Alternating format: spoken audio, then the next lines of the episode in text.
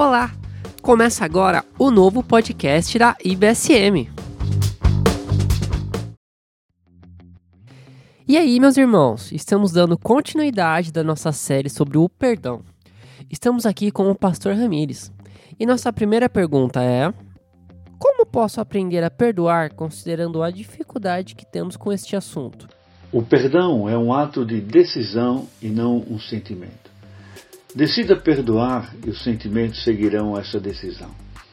Faça com que sua vontade concorde com a vontade de Deus e procure ser orientado pelo Espírito, como diz o Salmo 103, versos 2 a 4. Bendiga o Senhor a minha alma. Não esqueça de nenhuma de suas bênçãos. É Ele que perdoa todos os seus pecados e cura todas as suas doenças que resgata sua vida da sepultura e o coroa de bondade e compaixão. Peça a Deus que lhe mostre a maneira como ele vê o ofensor, sabendo que somente através do coração amoroso e compassivo de Deus somos capazes de perdoar a quem nos tem ofendido. Nossos sentimentos de dor e de raiva são sobrepesados pelo amor de Deus pelos ofensores. E como diz a primeira carta de Pedro, capítulo 4, verso 8, o amor perdoa muitíssimos pecados.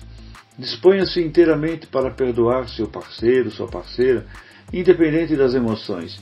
Dependa e creia na atuação do Espírito Santo e você experimentará a alegria de perdoar. Lance a falta de seu parceiro no esquecimento, a exemplo do que Deus faz com nossos pecados, conforme Miqueias capítulo 7, versos 18 e 19.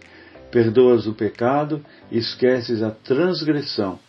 Tu que não permaneces irado para sempre, mas tens prazer em mostrar amor, e atirarás todos os nossos pecados nas profundezas do mar. Como acontece o esquecer? A princípio há um sangramento intenso, uma dor profunda, mas vem o processo de cura. O tempo é um dos melhores remédios e depois de certo tempo já não sangra, não dói, não incomoda, mas fica a marca. Resgate o relacionamento com seu parceiro, com sua parceira, e vocês voltarão a ser felizes. Ore sobre isso e vocês experimentarão dias felizes.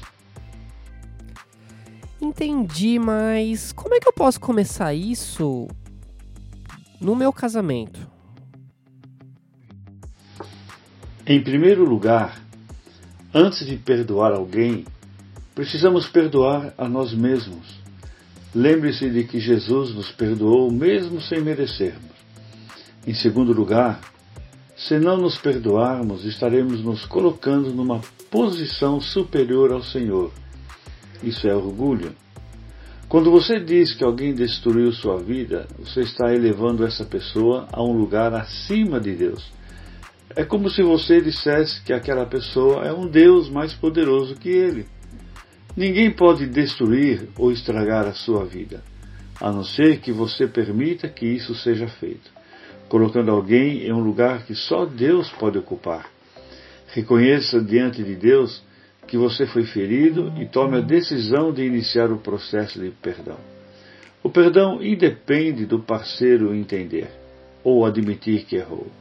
Arrependa-se das atitudes erradas amargura, raiva, orgulho, ódio, ressentimento, desapontamento.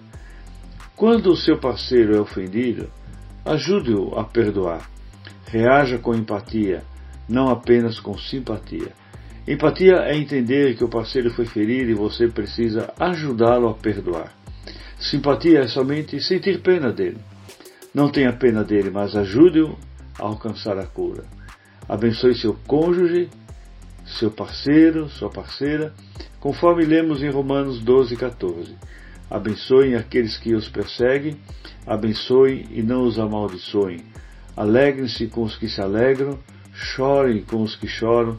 Dessa forma você estará fazendo o que Deus faz, que é abençoar. Obrigado, pastor.